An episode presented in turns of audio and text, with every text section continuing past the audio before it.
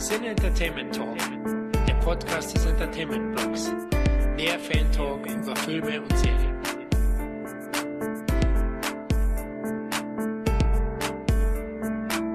Hallo und herzlich willkommen zu einem weiteren CT-Special über die geliebte Videothekenzeit. Hier ist Florian und für die heutige Zeitreise in die legendären 80er und 90er Jahre freue ich mich riesig, nach längerer Zeit mal wieder den erfolgreichen und überaus talentierten deutschen Filmemacher Dennis Gansel bei uns begrüßen zu dürfen. Hallo lieber Dennis.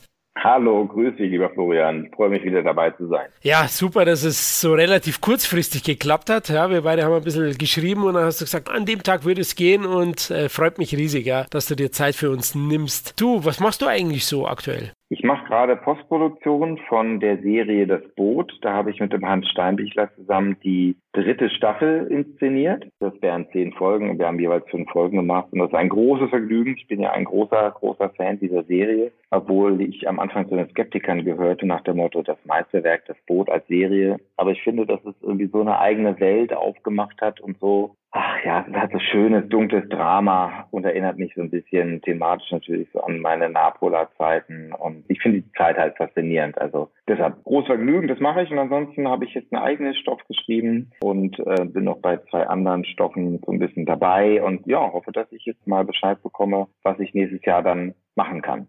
Das ist tatsächlich die erste Serie, oder? Wo du das Regiezepter in der Hand hast. Genau. Okay, große Unterschiede zu deinen Filmen? Ja, fand ich schon, ja, fand ich schon total. Ich war ja ein bisschen verwöhnt. Wir haben aber wie bei Jim Knopf haben wir ja zwei, zweieinhalb Minuten am Tag gedreht teilweise. Und da haben wir teilweise bis zu sechs, sechseinhalb Minuten gedreht. Also das ist ein unglaublicher Aufschlag und da muss unglaublich schnell sein. Aber ich war echt baff erstaunt, wenn du so ein tolles Team hast, die auch schon auf den anderen Staffeln gedreht haben und so tolle Schauspieler, war das super. Und ich habe wieder meine Leidenschaft für Dialog entdeckt. Das ist also wirklich eine Serie, wo viel geredet wird, denkt man immer gar nicht, aber es ist eben auch viel Dialog und viel Drama-Dialog. Und ähm, das ist halt super. Also es macht so eine Freude auch von den Drehbüchern. Also zwei Leute in einem Raum, die sich eigentlich mit Subtext unterhalten und es geht um Waffenlieferungen und eigentlich geht es aber auch um die persönlichen Beziehungen. Also ich fand es super und habe festgestellt, dass mir das total leicht von der Hand fällt. Also ähm, habe ich Lust, um die weiterzumachen. War schön. Cool. Ja, da freue ich mich drauf. Ich habe die erste Staffel gesehen, die war auch überraschend gut. Ich war ähnlich skeptisch wie du, keine Frage. Wenn dieses Übermeisterwerk aus den 80ern von Petersen angefasst wird, da kriegt man Ausschlag. Gefühlt, aber ja. haben, sie, haben sie wirklich gut gemacht. Habt ihr dann auch in München gedreht oder in Prag, glaube ich, oder? Nee, nur in Prag und auf Malta haben wir gedreht. Ja gut, Prag ist auch traumhaft. Also Drehkulisse ja für viele Filme. Okay, nee, ich dachte, ja. ihr habt das alte, das alte U-Boot ausgepackt, das in der Bavaria. Äh, nee. Aber es gibt, sie haben das U-Boot neu gebaut, also ähm, ah. komplett. Ähm, und das steht halt in Prag im Studio. Das wird jedes Jahr wieder eingelagert und dann für die neue Season wird rausgeholt. Und ähm, wir haben eben auf Malta haben wir das Lissabon von 1943 gedreht. Genau. Und im Wassertank die, die ganzen U-Boot-Sachen und Schiffssachen, die mit Wasser zu tun haben. Okay, also scheint für Sky ein richtiger Erfolg zu sein, die Serie, ne? Also dritte Staffel auch. Ja, ja, das läuft gut. Ja, ja, das läuft gut. Auch international läuft das sehr gut. Ja, das denke ich mir, genau. Ich wollte gerade sagen, wahrscheinlich auch international. Ne, schön, das freut mich. Also da bin ich auf jeden Fall dabei dann. Ja, liebe Hörer, wir beackern das Thema Videotheken heute und äh, diesmal auch in der Form eines Interviews. Aber keine Sorge, wir werden natürlich hin und wieder auch mal abweichen, denke ich. Gut, dann lass uns loslegen. Dennis, ja, was verbindest du heute mit dem fast ausgestorbenen Filmtempeln? Tja, wie meine Jugend und meine ganze Studentenzeit. Also ich habe in, in, in Friedrichshain gewohnt, lange Zeit und als die Videothek plötzlich zumachte bei mir am, am Eck, also das war, wann war denn das? 2014, glaube ich, da dachte ich, kann denn nicht wahr sein. Ich bin nur noch hin zum Resteverkauf und habe meine DVD-Sammlung irgendwie aufgefrischt noch und mit so einem schlechten Gewissen, weil irgendwie jede DVD von Top-Filmen ne, hat ja irgendwie nur zwei Euro gekostet äh, und so Ramschen dachte ich, ah, da hat mir echt mein Herz geblutet. Und ich bin nicht so technikaffin. Ich bin immer der Letzte, der irgendwie ein iPhone hat oder irgendwie damals auch WLAN, so blöd das irgendwie klingt, weil mein Beruf ja so technisch ist, aber mich interessiert es einfach zu wenig, dass ich immer noch dachte, ich hau mir die DVDs rein, als irgendwie Kumpels schon sagten, du, das ist völlig drüber. Die hatten auch schon Netflix zu der Zeit und so. Also ich fand es echt schade. Ich liebte Videotheken und auch in, in München war ich immer noch, in der, wie heißt denn die Filmpassage da am ja. Tor Und der ist der Herr Eckhardt noch, den kenne ich noch, der ist leider, glaube ich, auch mittlerweile verstorben. Und das waren so Institutionen. Also jedes Mal, wenn ich also irgendwie ein neues Filmthema hatte, bin ich irgendwie in eine Videothek und habe erstmal alles zu dem Thema ausgeliehen. Und also diese leicht steckigen Umschläge von tausend Leuten angegrabbelt. In der heutigen Corona-Zeit natürlich ein Albtraum, aber damals irgendwie je steckiger, desto beliebter. Und unten durfte noch geraucht werden in der untersten Etage. Und Herr Eckhardt, der irgendwie kam und sagte, ah, okay, Pasolini, ja, ja, verstehe. Dann, dann habe ich noch diesen und jeden Tipp für Sie, junger Mann. Ne? Und dann nahm man die irgendwie mit. Und größte Auszeichnung war, wenn er ihn irgendwann mit Namen kannte. So weit habe ich es leider nicht gebracht, aber andere kannte er. also das ist irgendwie toll. Und das ist jetzt so mit einem Busch ist es verschwunden. Und ich habe mich auch echt lange Zeit dagegen gewehrt. Und ich glaube, dass es auch schade ist. Ich bin aber auch der Meinung, dass das wiederkommt. Genau wie diese ganzen kleinen Kinos wiederkommen. Ich glaube, dass irgendwann einfach so die wie eine tolle Bibliothek eine gute kuratierte Videothek, dass das wiederkommt. Boah, dein, dein Wort in Gottes Ohr, das wäre ein Traum. Also wir beide sind ja in München aufgewachsen, deswegen ich kenne die Filmpassage auch und muss auch sagen, der Herr Eckert, das war schon eine echte Legende. Ich habe ja auf dem Blog tatsächlich einen Artikel geschrieben über diese Videothek und dann hat mich der damalige Betriebsleiter angeschrieben und meinte, ich hätte das so toll geschrieben und Herr Eckert würde sich freuen, wenn er noch da wäre über diesen Artikel und war auch ganz interessant. Also den wollte ich dann auch mal bei Gelegenheit zu Videotheken interviewen, weil er bestimmt viel äh, erlebt hat da. Aber gebe ich dir recht, also ich vermisse auch. Aber damals war das Image schon noch so ein bisschen schmuddelig ganz am Anfang von den Videotheken und zwielichtig, ne? wie, wie alles was Neues. ja, stimmt, ja, ja, ja, auch diese ganzen Porno-Ecken und so, die es ja. damals noch gab. Jetzt reden wir gerade über die Edel äh, Filmperlen, Videotheken. Aber klar, als ich die ersten Videotheken in Hannover kannte, da gab es natürlich auch eine unglaublich große Pornosammlung. Ne? Und mir hat auch Videothekar einfach gesagt, du, damit machen wir teilweise die Hälfte des Umsatzes. Und das war natürlich auch, sage ich mal, so die Trenchcoat-Typen äh, schlecht rasiert, die da irgendwie da in die Pornoabteilung verschwanden. Das war dann irgendwie so ein Ort, da hat man dann seine Freunde nicht gerne mitgenommen, ne, am Samstagabend. Ne? Aber es war eben auch natürlich so eine verbotene Welt. Und als, als wir so anfingen, irgendwie so diese ganzen Sachen zu entdecken, Highlander oder auch die Rambo-Filme und so, das war ja alles so, man war ja, also bei mir zumindest als Jahrgang 73 war ich so kratze so an, knapp an dieser, ich darf es jetzt eigentlich noch nicht ausleihen. Und in Videotheken haben wir dann irgendwie so ein Auge zugedrückt. Man kam eben an so Ware ran, die eigentlich ein bisschen von der FSK her einem nicht zugedacht war. Ne? Und deshalb hatte das irgendwie so einen schmuddeligen, als wenn man damals das erste Mal auf dem Kiez war in Hamburg, ist, ne? ne? sowas Verbotenes irgendwie hatte. Ne? Und das hat aber Gott sei Dank verloren. Also ich war da nicht so ein Fan von. Ich fand das leicht schmuddelige eben doof und habe dann eben später die etwas besser kuratierten Filmtempel fand ich dann irgendwie cooler, so, ja. Und das muss gar nicht abgehoben sein, also Thema Filmpassage zum Beispiel. Aber die in, die in Berlin, und ich musste tatsächlich gleich googeln, die war ja auch cool, weil da gehört ja, wahrscheinlich ist es immer noch so zum guten Ton, dass man irgendwie beschimpft wird, so, ne. Also da waren irgendwie so, da waren da so drei Filmnerds, ne, und die, die guckten, also waren nicht einfach nur, ähm, hier, das macht irgendwie, keine Ahnung, zwölf Euro, sondern die guckten auf die Titel, die man sich ausgeliehen hat, und dann gab es so einen schrägen Blick, und der war entweder wohlwollend von Kenner zu Kenner, oder der war eher so, ah, okay, mhm, gut, eine deutsche Komödie, verstehe. Du leistest den Sönke Wortmann aus, verstehe. Mhm.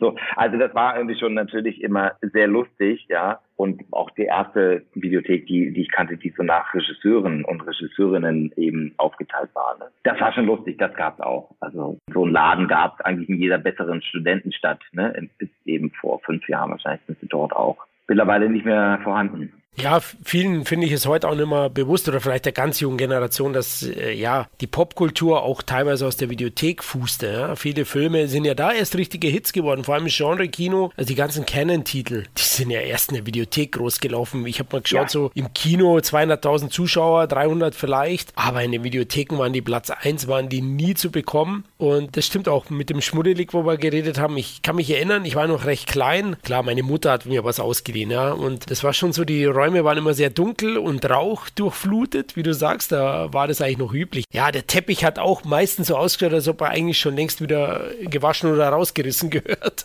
Aber ja, es hatte so eine Faszination für mich, ja. Und vor allem die Cover, na, die waren ja geil. Also dieses Cover-Artwork, das gibt es ja heutzutage nicht mehr. Das macht eher oftmals leider der Photoshop Philipp und die schauen nicht mehr ganz so geil aus, finde ich heutzutage. Ja. Das ist halt modernisiert worden. Ja, wie war denn deine erste Begegnung mit der damals verbotenen Videothek? Warst du du, warst du mit Freunden da oder kannst du dich da noch erinnern? Das war echt ganz früh. Wir hatten ähm, eine befreundete Arztfamilie. Das waren die ersten, die überhaupt einen Videorekorder besaßen, oh. weil die waren so ein bisschen wohlhabender. Ähm, ne? Das waren so die typischen Familien. Da hat man auch Tennis gespielt und fuhr in Skiurlaub. Ne? Das war aber uns nicht so, ja. Und die Familie hatte natürlich als erstes einen Videorekorder und die haben mir dann eben so zwei selbst aufgenommene Filme eben mitgegeben. So und weiß noch ganz genau, das erste war Highlander, Teil 1 und das zweite Predator. Also Filme, die mich auch sehr geprägt haben, weil es die im Zuge dieser einzigen zwei Videokassetten, die wir irgendwie bekommen haben. Also den Videorekorder haben wir noch geliehen bekommen, zwei Wochen, weil die waren im Urlaub und in die zwei Wochen habe ich gleich beide oh. circa zehnmal gesehen, ja. So, und dann habe ich ähm, lange gedrängt und dann hat mein Vater uns endlich auch eingekauft und dann sind wir das erstmal, wann war denn das? Dann würde ich schätzen, jetzt sind wir so 1988, 89, da sind wir dann in die Videothek. Das war Hannover-Linden, so ein Arbeiterviertel damals zumindest noch recht arbeitermäßig geprägt und das war eine richtige Schmuddelvideothek. Ne? Also da würde ich sagen, da waren locker 60, 70 Prozent Pornos und eigentlich nur, also da war natürlich keine einzige Arthouse-Perle oder irgendwas, da waren nur die aktuellen Blockbuster, ne? also und, und, und so. Aber ich fand eben auch die Cover eben toll, weil die Cover waren natürlich damals so Kasar und diese ganze Coverart war eben auch immer sehr auf Sex und Blut und Gewalt und so, ne, gemünzt und. Ja, sehr grafisch, ja. Ja, also und diese Titel, die du jetzt gerade erwähnt hast, da kann ich mich auch noch dran erinnern. Da hatte den Christian Becker, übrigens auch ein toller Gesprächspartner, der hat den auch total geprägt. Der guckt das ja heute noch, die Wildgänse Teil fünf, wo ich denke, was, gibt's überhaupt einen Teil zwei, ja, die Wildgänse kommen und, und so Zeug, das war ja damals. War auch so ein bisschen verboten, ne, war so ein bisschen so, man wusste schon, man betritt so eine verbotene Welt, die irgendwie mit dem High-End-Kino nichts zu tun hat. Das ist ein bisschen verboten und äh, war auch ein bisschen schmuddelig. Ja, und vor allem auch spannend, ne, aber woher hast du deine Filmtipps genommen? Damals gab es ja kein Internet oder Algorithmus, war es der typische Pausenhof? ja, Pausenhof war es genau und dann natürlich das, was man kannte und dann hat man, ich glaube, ich habe mir Bud Spencer Film Auch ausgeliehen, die mich so sehr geprägt haben. Und natürlich dann gab es zurück in die Zukunft, also so die, die ersten Sachen, die ich noch kannte. Und dann war dann schon so, dass sage ich mal natürlich Emblem und Spielberg so eine eigene Ecke hatten und so. Das gab es dann schon. Dann hat man eben auch Sachen entdeckt. Und damals hat man ja auch ganz unverfroren gelogen und einfach behauptet, Spielberg hätte da Regie gemacht und so. Und da, da bestimmte das dann gar nicht. Aber alles, was so in diese aus dieser Ecke kam, ne? Und plötzlich tauchten dann eben auch Joey auf oder ist der Roland Emmerich ja. so Sachen. Und so hat man das dann erweitert. Und das war auch das erste Mal, dass ich von, von Roland Emmerich gehört hatte und fand den Film auch sehr spannend. Und gehört die Videothek hat man wie so eine Bibliothek. Man liest erst einen Roman und dann sieht man die Querverweise und hat dann immer mehr entdeckt. Und dann gemerkt auf dem Cover, Mensch, dieser andere fantastische Film, so mein zweiter Kinofilm Zurück in die Zukunft. Ah, der wurde auch irgendwie von Spielberg produziert und plötzlich war irgendwie Zemeckis so ein, so ein Household Name. So hat man das dann immer weiter getrieben und ähm, natürlich gab es auch Paris, Texas dann schon da und so, ne? Und so Sachen. Und dann haben wir irgendwann die Videothek gewechselt und sind eine etwas bessere gegangen in der List, ein bisschen großbürgerlicheres Viertel und da gab es dann auch den Antonioni und so ähm, gab es dann dann auch zu gucken oder eben Orson Welles und das war schon spannend. Da hat man dann, wie, wie man sich so hoch vorarbeitet von der Vorschulbibliothek hin zur ersten Bibliothek, die man zu Uni-Zeiten kennt. Und ja, habe ich tatsächlich auch ausgeliehen, ne? Bibliothek, stimmt, kann ich mich auch erinnern. Wenn du einen gekriegt hast, ne? Also war auch ja. mal so eine Sache, ja. Ja, klar, also früher, damals eben, genau. Also meiner Meinung nach hat man doch sich selbst erarbeiten müssen. Heute, der Algorithmus gibt dir Sachen vor, leitet dich leider auch an Sachen vorbei, die du dann nie siehst, weil ja, er ist orientiert an, an dem von dir zuvor gesehenen. Das finde ich halt immer leider sehr, sehr unspannend und deswegen hoffe ich auch, dass Videotheken wieder aufkommen, wie du sagst, dass dann auch ein richtige Nerds, so drei Nerds drin drin sitzen und die den Leuten das Gefühl geben und die Tipps geben, die, die halt davon abweichen. Weil Streaming, es gibt Qualitäten, aber man muss auch sagen, also bei Netflix zum Beispiel schaut jeder zweite Film gleich aus, optisch, hat denselben Ablauf. Es mag jetzt hart klingen, aber ich schaue schon viele Filme und das finde ich einfach schade. Die haben auch mal mutige Entscheidungen, keine Frage, aber es wird halt auch sehr, sehr viel dann in Masse produziert, die ja für mich gleich aussieht. Du meinst die, du meinst die Filme, ne? Jetzt genau, genau. Ah, interessant. Also vor allem halt das Genre-Kino, ja. Also die winken mir zu viel das Gleiche durch. Mir kommt es manchmal vor, die wollen nur Fast Food. Viele Netflix-Produktionen ist wie eine Currywurst. Ja, die werden dir nie ein Drei-Sterne-Menü präsentieren, außer vielleicht Irishman, der aber ursprünglich, glaube ich, von Paramount geplant war und die haben die dann übernommen. Vielleicht gehen sie ja mal den Schritt und hin und wieder gibt es ja einzelne Filme, aber die Masse, finde ich, wird halt eben wie Fast Food produziert und hat ein gewisses junges Zielpublikum, sehr junges. Also das ja, ja. finde ich halt schade. Ja. Gut, welchen Einfluss haben die Videotheken und deren Programm auf deinen Filmgeschmack gehabt? Schon viel. Ja, schon viel, würde ich sagen. Also mir fällt jetzt wieder ein, Videodrome heißt die Videothek in Berlin. Da habe ich, ähm, als ich nach Berlin gezogen bin, schon wirklich viele Sachen auch nochmal entdeckt. Also auch vom internationalen Arthouse-Kino, was mir sozusagen in München damals noch verborgen war, weil ich da eben eher breiter geguckt habe und da ging ich so in, in diesen speziellen Nischen rein. Also es war schon sehr stark prägend. Also ich lieb es auch damals, auch jetzt in meiner Videothek dann am Schluss in Berlin, ganz breit einzusammeln. Und das, da gab zum Beispiel immer eine, eine Wand, der besondere Filmtipp, ne? Mitarbeitertipp. Und wenn du dich mit zwei, drei Mitarbeitern unterhalten hast und du hast das Gefühl, die haben so deinen Geschmack, da habe ich mir blind Sachen mitgenommen. Also ganz verrückte koreanische Filme und da kommt man wirklich Wahnsinnsentdeckung machen. Also unglaublich, ne? Oder wenn man dann irgendwie dachte, ich habe keinen Bock mehr auf Komödien, wenn man da wieder jemanden hatte, der irgendwie nochmal einen Komödientipp hatte, hat man sich das nochmal angeguckt und so. Also ich finde das super. Und genau, das ist natürlich etwas, was der Algorithmus wahrscheinlich dann zu wenig bedient. Genau das, wo man sagt, pass auf, du guckst zwar nur in die Nummer rein, guck doch mal hier.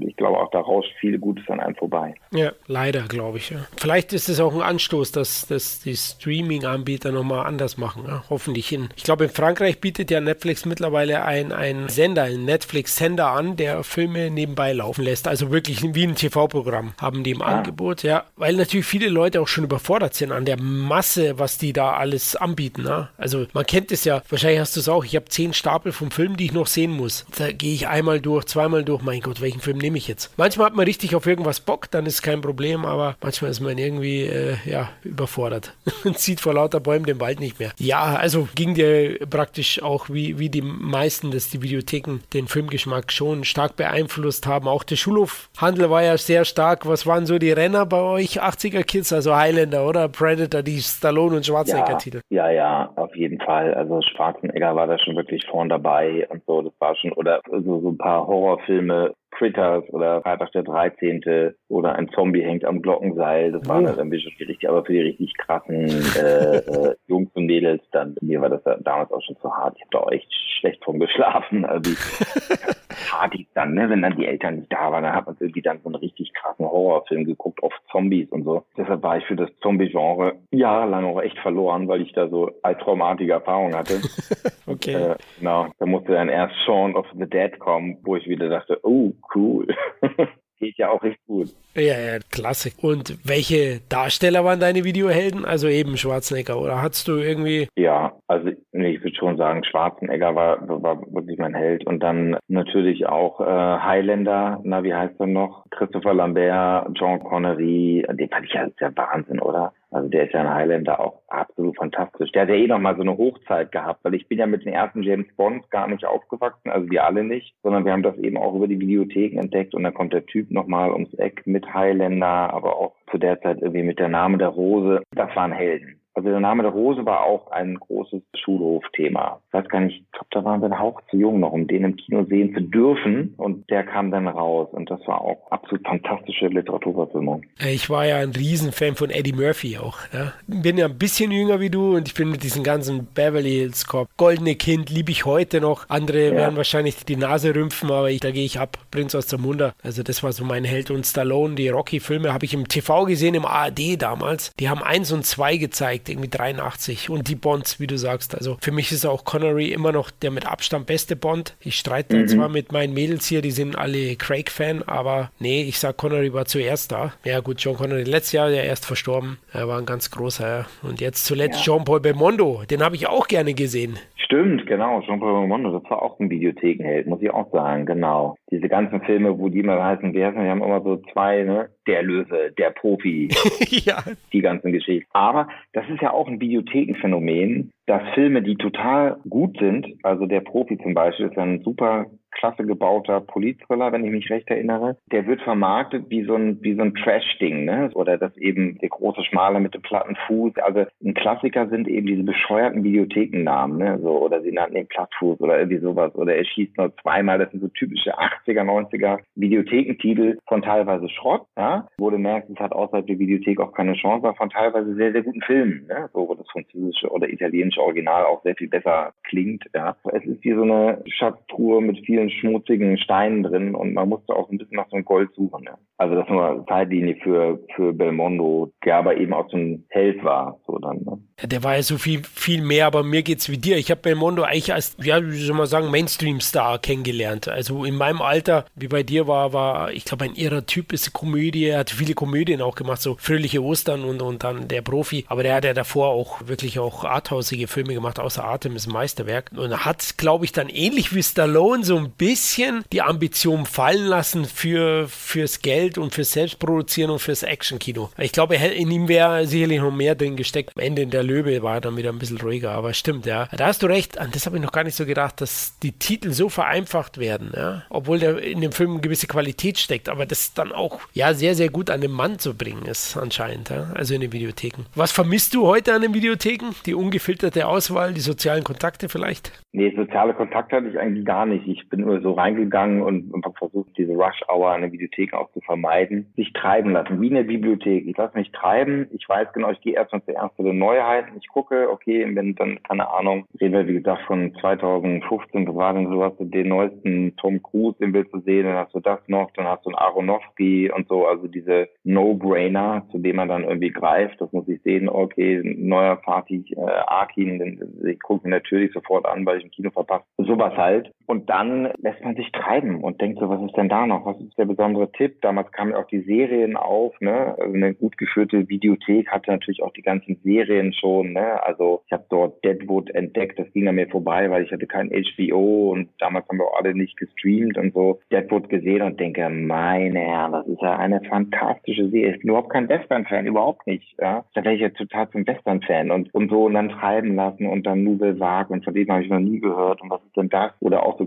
Kindheitssachen, die ich aus dem TV kenne. Tee im Haaren des Archimedes, einer der tollsten Filme, finde ich überhaupt so. Den habe ich eben, keine Ahnung, 1987 wahrscheinlich im Fernsehen gesehen und war hin und weg. Und der, der verschwindet. Ist eben vielleicht sowas, was bei Netflix du nie wiederfindest. Und in die Videothek läufst du vorbei und da steht halt so selbstgemalte Wand Perlen auf Frankreich. Ne? So, und dann ist der da wieder und denkst so, toll, nehme ich ja wieder mit. Das vermisse ich. Ne? Und dann nimmst du noch dein Eis und dein Chips kannst du mitnehmen und keine Ahnung, die Raucher haben dann noch irgendwie noch eine Zigaretten. Also es war so eine, eine schöne Ecke und dann ist man nach Hause gegangen und ähm, hat sich natürlich bemüht, zwei teure Titel als Student noch bis 0 Uhr durchzugucken, weil wenn man sie vor 0 Uhr zurückgegeben hat, hat man man ja dann nicht drei Euro gezahlt, sondern nur zwei. Also diese Deals, ne, das war doch irgendwie toll. Das vermisse ich. Was vermisst du nicht an den Filmläden? Jetzt zurückspielen, vergessen hast oder Bandsalat oder Stimmt, man musste zurückspulen, du sagst das. Ja, ganz genau. Ja, ja. ja, klar. Das auch, Mensch, das kann man auch nicht mehr erzählen. Man musste zurückspielen, genau. Ja, und eben, es war teuer. Das muss man schon sagen. Also gerade Filmpassage sage ich wieder, oder auch Videodrom, es waren teure Videotheken. Ne? Also ich erinnere mich, dass Filmpassage teilweise Filme sieben Mark gekostet haben, aber ein gestrenger Blick von Herrn Eckert, da wusste man schon, das ist es ja wohl wert, junger Mann. Ja? Und das hat sich aber echt summiert. Also ich habe da echt viel Geld gelassen als Student und das ist natürlich jetzt bei den Streamingdiensten um einiges besser es gibt ja viel auf Netflix. Und wenn man jetzt irgendwann diese Bundle gebündelten Deals hat, was ja wahrscheinlich kommen wird, man hat vier, fünf Streaming-Dienste irgendwie auf, keine Ahnung, Sky geschaltet, dann ist es natürlich für Filminteressierte ein deutlich besserer Deal. Das ist ja auch das große Problem der Kinos, ne? So, was viele Kumpels von mir, die nicht so kinoaffin sind, auch sagen, mein Gott, die denken ja auch, es gibt alles auf Netflix. Also dem muss man erstmal erzählen, pass auf, Netflix verliert ganz viele Deals. Viele Filme kriegst du da gar nicht mehr, weil die Studio-Deals nicht verlängert werden. Was? Wirklich? Ja, ja. So, deshalb produzieren sie auch, aber denen reicht das dann auch. Wo sind wir da? 15 Euro, keine Ahnung, im Monat. Das ist natürlich ein guter Deal. Aber was ich einerseits vermisse, ist dieses pure Adrenalin, wenn der neueste Blockbuster draußen war, das Plakat. Ich kann mich genau erinnern, boah, scheiße, der ist da. Da stand dann jetzt verfügbar. Gehst du rein, gehst um die Ecke, da waren die Neuheiten, ob der Clip da ist. Es gab jetzt einen Clip ja. oder das war pures Adrenalin. Das können sich heute die Leute oft nicht mehr vorstellen, weil du kriegst ja alles zu jeder Zeit ist abrufbar. Und da war es wirklich ja. so, ey, ich muss drauf warten. Dann weiß ich noch, bin ich hingegangen, ja, ich würde gern den Cliffhanger. Wann, wann kann ich den haben? Ja, ja in zwei Wochen. was sind zwei Wochen? Ja, der ist jetzt für zwei Wochen verliehen, also schon vorreserviert. Das kann man sich heute nicht mehr vorstellen. Also das ist eine Sache, wo ich nicht. Die Clips, genau, ich erinnere mich noch. Und da musste man irgendwie, dann gab es den Bestfilm nicht mehr, hatte sich irgendwie mit seiner Freundin geeinigt, dass man guckt. Genau. Dann gab es den nicht mehr und da musste man auf was, auf irgendwas anderes äh, ausweichen, was man überhaupt nicht geplant hatte. Aber man hat halt entdeckt dadurch. Ne? Genau. So. Positive entdeckt. Negative meinte ich, ja, manchmal hast du echt lang warten müssen, bis du vielleicht einen gewissen Film ausleihen kannst. Für mich ein traumatisches Erlebnis war Rocky 4. Wir hatten den reserviert für einen äh, Samstag, meine Mutter. Ich war ja noch nicht alt genug und der Vormieter hat ihn nicht zurückgebracht. Ich habe wirklich, kannst dir vorstellen, wie so ein Zwölfjähriger dann da hockt, stundenlang drauf gewartet und dann musste dir erzählt werden, ja, der hat den nicht zurückgebracht. Wie, der hat den nicht zurückgebracht? Ja, der hat ihn nicht zurückgebracht. Ja, okay, wann kann ich ihn dann haben? Ja, in zwei Wochen ist der nächste Termin frei. super scheiße. also das meine ich, ja. das vermisse ich natürlich irgendwie nicht, weil da war man sehr enttäuscht. Es war, das schlimmste Erlebnis war eben Rocky 4 und das zweitschlimmste war äh, Big Trouble in Little China von John Carpenter. Kann ich mich auch noch genau erinnern, hieß es, ja, der kommt, der Film kommt und Klein Florian mit 13, meine Mutter hat gesagt, sie leitet ihn für mich aus, also hier ist ihre Karte, der Florian nimmt den mit. Sechs Stunden habe ich gewartet, da gesessen und er ist nicht gekommen. weißt du, so ich, ja, der wird gleich kommen, der wird gleich kommen und dann irgendwann, jetzt wird es gleich dunkel, ich muss weit nach Hause, jetzt gehe ich heim, ohne Film. Das sind so Sachen, die wünscht man niemanden. genau, das vermisse ich nicht. Ja, gab es Filme, die du aufgrund ihrer Qualitäten gleich mehrmals ausgeliehen hast? Seven, bis ich mir irgendwann eine DVD, war das damals schon, gekauft habe. Den habe ich als Filmstudent gesehen. Ich habe ihn, glaube ich, fünfmal im Kino gesehen und auf DVD ausgeliehen, sicherlich sechsmal. Und dann habe ich mir ihn irgendwann gekauft das war so ein, Film, der so perfekt war, dass er mich irgendwie sprachlos gemacht hat. Also ich bin richtig depressiv aus dem Kino gegangen, weil mir so klar wurde, das ist eine Qualität, ich werde sowas nie machen. Das ist so perfekt.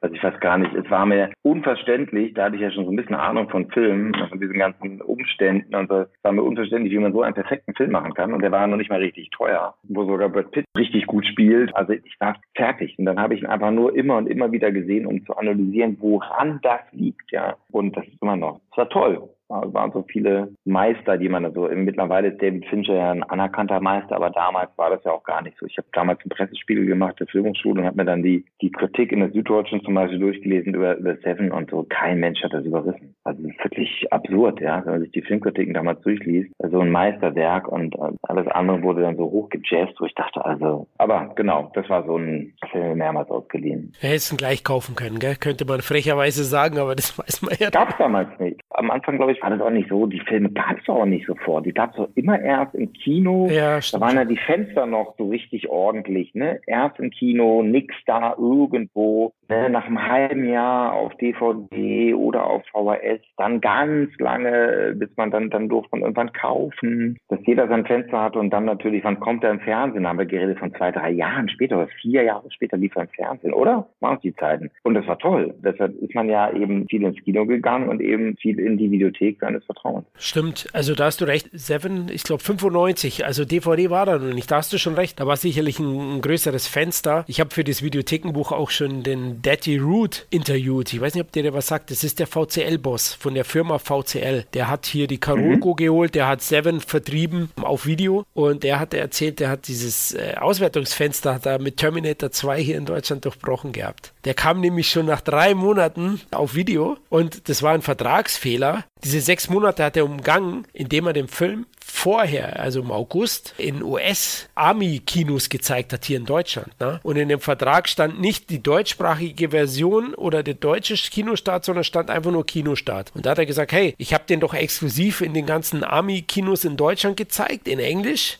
im August. Jetzt darf ich nach sechs Monaten den Film also im Januar auswerten. Das weiß ich noch genau, weil ich habe den im Kino zweimal gesehen und denke mir, das gibt's doch nicht. Was? Der kommt nach zehn oder zwölf Wochen schon auf Video raus? Und das hat er da erzählt. Das war ganz interessant. Also Der hat übrigens auch der Fox einen Film ja abspenstig gemacht, nämlich der mit dem Wolfgang. Wolfgang. Den hat er mit, mit Konstantin dann vertrieben zusammen und Fox hatte eigentlich den Deal mit Orion Pictures. Und er hat aber dann den ihn abgeschwatzt und hat den dann ins Kino gebracht und hatte über fast sieben Millionen Zuschauer. hat Fox ja, sich geärgert. Der hat so ein Näschen gehabt, das war so ein Macher. Ja. Also der hat ja auch Tanz der Teufel in, in Los Angeles in irgendeinem Hotelfoyer gekauft für wenig Geld. Und dann war es ein Mega-Hit. Also Interview ist dann im Buch drin. Also der hat echt super. aus dem Nähkästchen geplaudert. Ja. Und das war auch der Herr, der einen US-TV-Film mit Cole Wetters hat er einfach Action Jackson 2 draus gemacht. Da ist er heute noch stolz drauf, weil er gesagt hat, damit war er in den Top 10 in Deutschland. Heute geht es ja rechtlich nicht mehr so einfach, aber das waren wilde Zeiten, also die Videothekenzeiten halt einfach. Ja, wie hast du damals das Thema Zensur wahrgenommen? Also gab ja die große Welle, du hast die Zombie-Titel schon angesprochen. Ja, natürlich, das war ja irgendwie, also, also das war immer ein Riesenskandal, wenn irgendwie Filme plötzlich FSK 18 waren. Ne? Das war natürlich wie so ein extra Anreiz. Und ähm, das wurde aber auch relativ stark ähm, kontrolliert. Also genau wie bei den Bibliotheken. Ich habe irgendwie versucht, mir als Elfjähriger mal so ein Stephen King Buch auszuleihen. Das durfte ich gar nicht. Das war eine Erwachsenensektion oder das durfte man erst ab zwölf oder dreizehn. Irgendwie so eine magische Grenze, auf die ich immer hingefiebert habe. So war das in den Bibliotheken auch.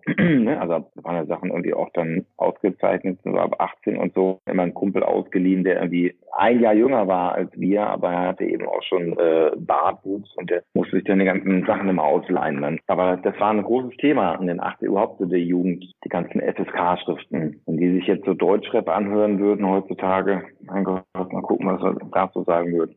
Da hast du recht, ja, heute, wie sich die teilweise angestellt haben, aber da merkt man halt den Generationenwandel, ja. Also ganz ja. klar, meine Mutter war ja auch schon wesentlich älter wie ich, also die hat mich sehr spät bekommen und für die waren natürlich auch ein paar Titel Fragezeichen, ne? Manche Sachen hat sie einfach nicht interessiert, das ist so ein Quatsch. Aber Zensur, ja, war in der Schule natürlich auch ein großes Thema und vor allem man hat sich ja so hochgepusht, ja. Oh, bei Zombie werden ja echte Menschen gefressen und so, weiß ich noch. Also so, solche wilden Gerüchte sind dann da gelaufen und man musste es dann sehen und Tanz der Teufel hat mich ja auch schwer traumatisiert, da habe ich ja echt eine Woche bestimmt nicht schlafen können. Gab es bei dir irgendeinen Horrorfilm? Du hast ja kurz erwähnt, diese Zombie-Filme, oder? Die dich um den Schlaf gebracht haben. Ja, also die Zombies, ich weiß nicht, wie er hieß, aber ich glaube, ein Zombie hing am Glockenseil. Das fand ich echt super krass. Also das hat mich wirklich im Schlaf gebracht. Das fand ich wirklich super eklig. Ja. Und aber ich bin auch leicht, um den Schlaf zu bringen. Ich habe schon als Achtjähriger habe ich diese äh, Europa-Kassetten, da gab es also diese grünen Monster-Kassetten, irgendwie, da habe ich das mit der Mumie gehört, da konnte ich irgendwie also ein Jahr lang nicht schlafen. Das fand ich schon irgendwie super, super gruselig. Und dann habe ich auch später danach wirklich einen Bogen um diese Filme gemacht. Also bestimmte Filme gucke ich mir heute noch nicht an. Aber der klar, ist ja auch die Wirkung. Sie sollen ja so wirken. Ne? Eine Komödie soll dich zum Lachen bringen, Horrorfilm soll dich im Innersten erstmal zerstören und gruseln und so. Und natürlich hat man viele Filme eben auch dann extra dann im Dunkeln geguckt oder irgendwie, wenn die Eltern nicht da waren und das Haus war leer. Das hat natürlich die Wirkung noch gesteigert.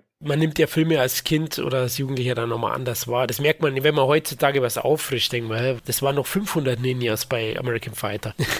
Ach, sind doch nur 10. ja, oder solche Sachen. Das merkt man dann erst. Also man nimmt das anders wahr und klar. Es gibt schon Filme, also ich sag mal, eine Altersfreigabe gibt es nicht ganz umsonst. das muss man schon ehrlich ja, sein. Ja, ja, ich finde es auch richtig. Also jetzt im Nachhinein. Aber es ist halt das Spannende, ne? Es ist einfach diese verbotene als Kind dann, das war bei meinem Freund so sein großer Bruder, die da oben nimmt der nicht, ganz oben ins Regal gestellt. Ja, natürlich haben wir die genommen. Da war Tanz der Teufel dabei und dann angeschaut, oh, was machen die da im Wald? Also, das weiß ich noch.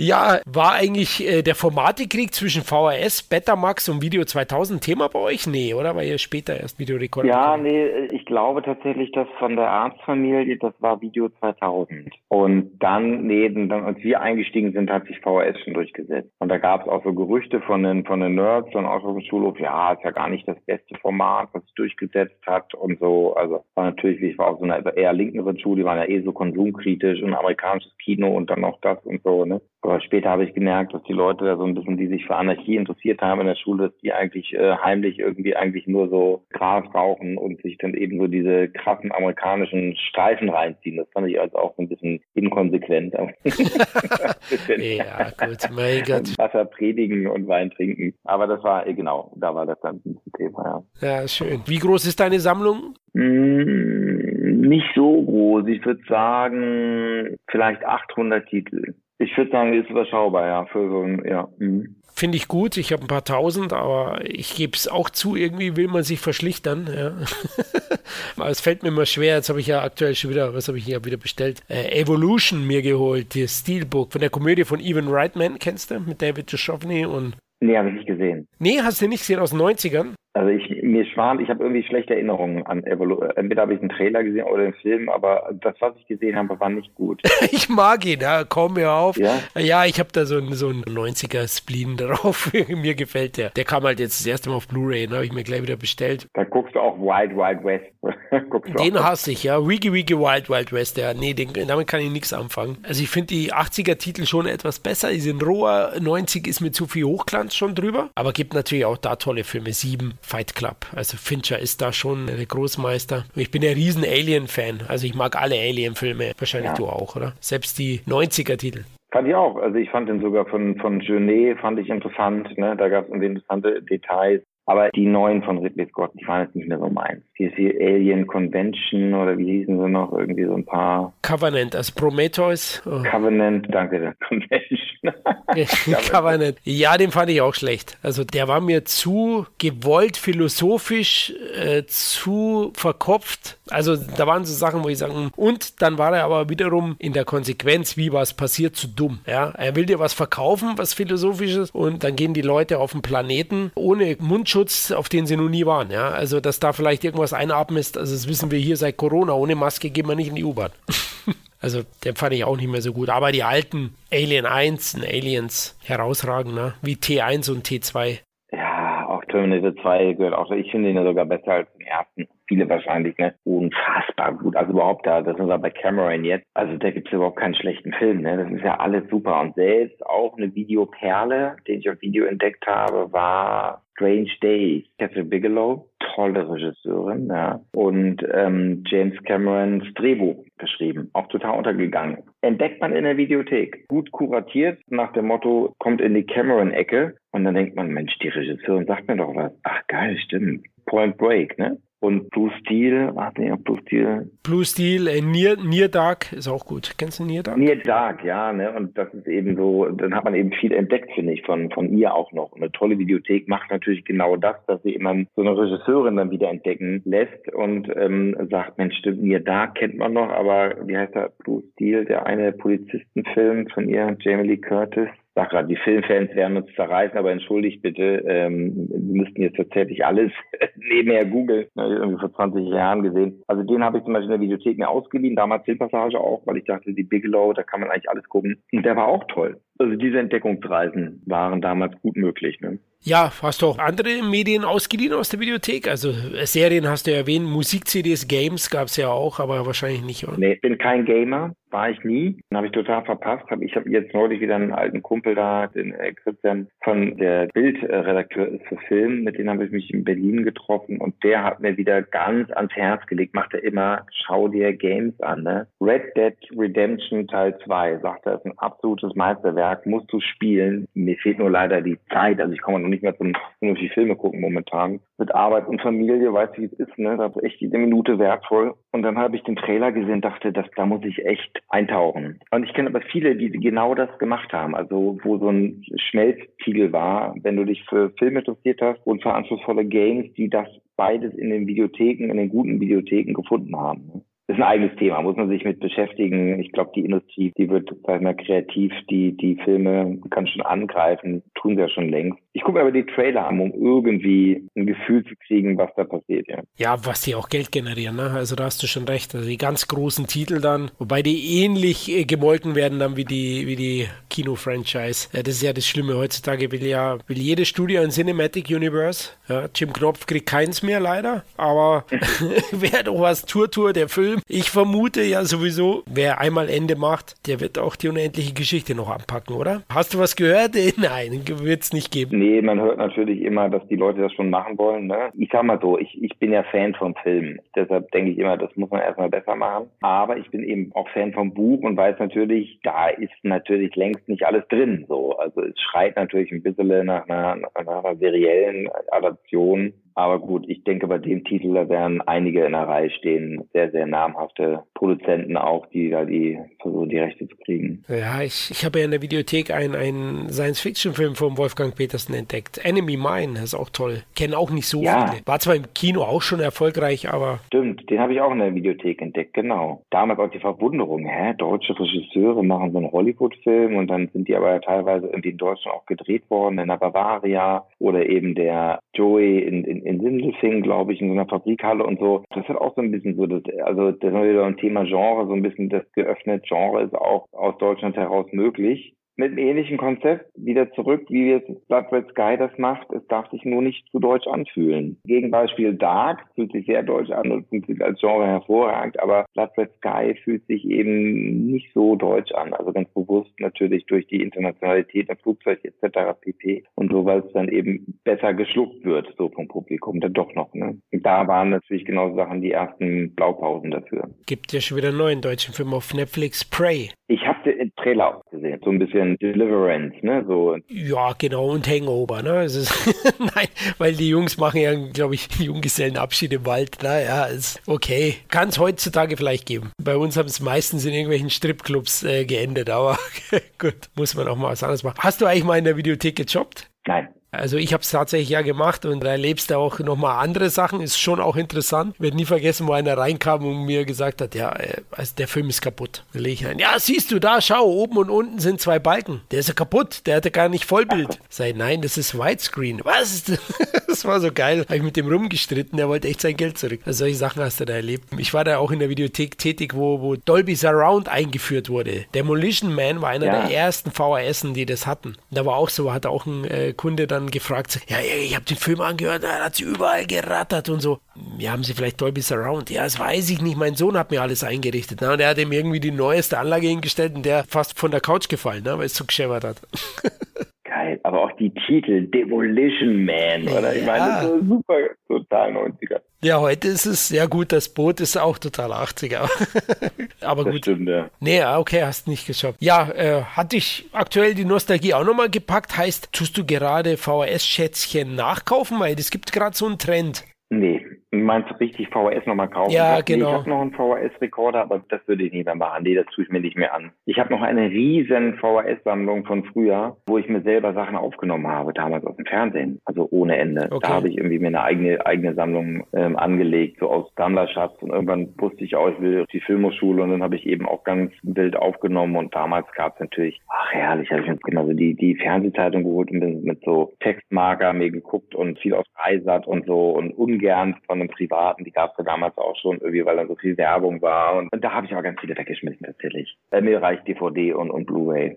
Ja, ich habe tatsächlich so ein paar geholt, aber es war eher Zufall, weil bei mir ein Nachbar hatte so eine Kiste zu verschenken. Und da mhm. war dann wirklich die Verleihkassette drin, die Originale von 82 oder so von Klapperschlange. Wie neu. Rückkehr der Jedi-Ritter, das geprägte Cover von CBS Fox, habe ich drüben noch im Schrank. Mhm. Und was war das dritte? Running Man von Konstantin-Film, genau. Und die hatte ich halt jetzt so und dann habe ich mir tatsächlich auf Ebay, musste ich mir drei, vier Warner-Titel kaufen, weil ich war ein großer Warner Bros-Fan in den, in den 80ern. Na, so diese Cover hatten für mich irgendwie was Besonderes neben Ken. Da habe ich mir Rocky 4 geholt, Goonies, Kremlins und Mad Max 1. Habe ich mir jetzt auf, auf VHS nochmal geholt. Ja. Aber wie neu, da habe ich schon ein bisschen was hinlegen müssen. Aber die stehen halt jetzt so, ja. weißt du, so oben im Regal VHS. Super.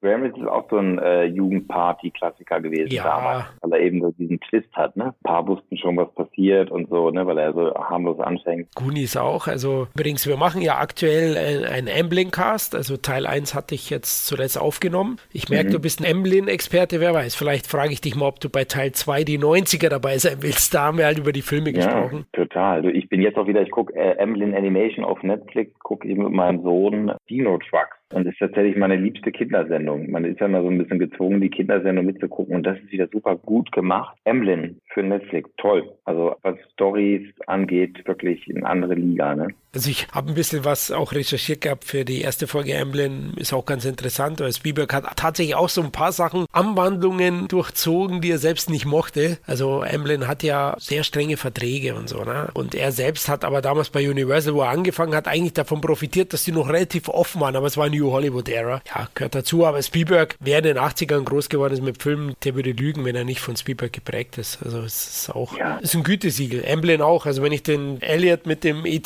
ET-Fahrrad gesehen habe, wusste ich, geiler Film. Zum Beispiel ein Tipp haben wir in dem Cast besprochen. Also da waren ja viele Filme, die heute gar nicht mehr so bekannt sind. Also oder dass es Emblem ist. Das Reich der Sonne habe ich, haben wir besprochen. Das Geheimnis des verborgenen Tempels. Young Sherlock Holmes. Super. Super, Young Sherlock Holmes. Aber der war kein Erfolg damals, kein großer, ne? habe ich gesehen. Ja, Chris Columbus, glaube ich, Ja. äh, Regie oder Drehbuch, super gut. Columbus war ja ein Spezi so. Genau. Aber der war damals total jung, der hat das Drehbuch geschrieben, irgendwie mit 24 und so. Also der Harry Potter, Harry Potter 1 Regisseur, glaube ich, Ja. war damals der Autor. Super gut. Stimmt, Young Sherlock Holmes, ja, ja, ja. Weil den hab ich, haben wir erwähnt und dann hast du immer gemerkt, der ist irgendwie, alle sagen Goonies, Gremlins, Zukunft, in Zukunft, aber der, der fällt so richtig runter. Und ist ähnlich auch wie Reich der Sonne, der kein großer Erfolg war, mit Malkovich und Christian Bale als kleines Kind, ja, und da zeigt Ja. er schon äh, großes. Fabi Lila hatten wir besprochen und da waren so ein paar Titel. Ach, Spielberg ist wirklich, was die Inszenierung geht, meisterhaft und jedes Mal anders. Also gerade mit Janusz Kaminski, da durfte ich übrigens, ich habe in Prag in einem Apartment äh, gewohnt und über mir wohnte zu der Zeit Janusz Kaminski, weil er Oslo gedreht hat und ich damals eines Morgens mal kurz unterhalten. Ich bin, also ich bin wirklich starstruck, ja, weil der Mann hat seit ähm, Schindlers Liste für jeden einzelnen Film einen unterschiedlichen Stil gehabt, ja, und auch Spielberg. Ich meine, die ersten fünf Minuten von Der Soldat James Ryan, jetzt verglichen mit der, mit der, mit der kleinen Minisequenz des Mädchen im roten Mantel bei Schindlers Liste verglichen mit Minority Report, die Welt, ja, ob das jetzt, äh, sag mal, das Framing ist, ob das sozusagen die Art der Inszenierung ist, wie ich mit Steadicam umgehe. Also einfach nur mal gucken, wie, wie sozusagen Spielberg und Kaminski mit Steadicam umgehen, bis hin sozusagen zur The Post und dieser Sache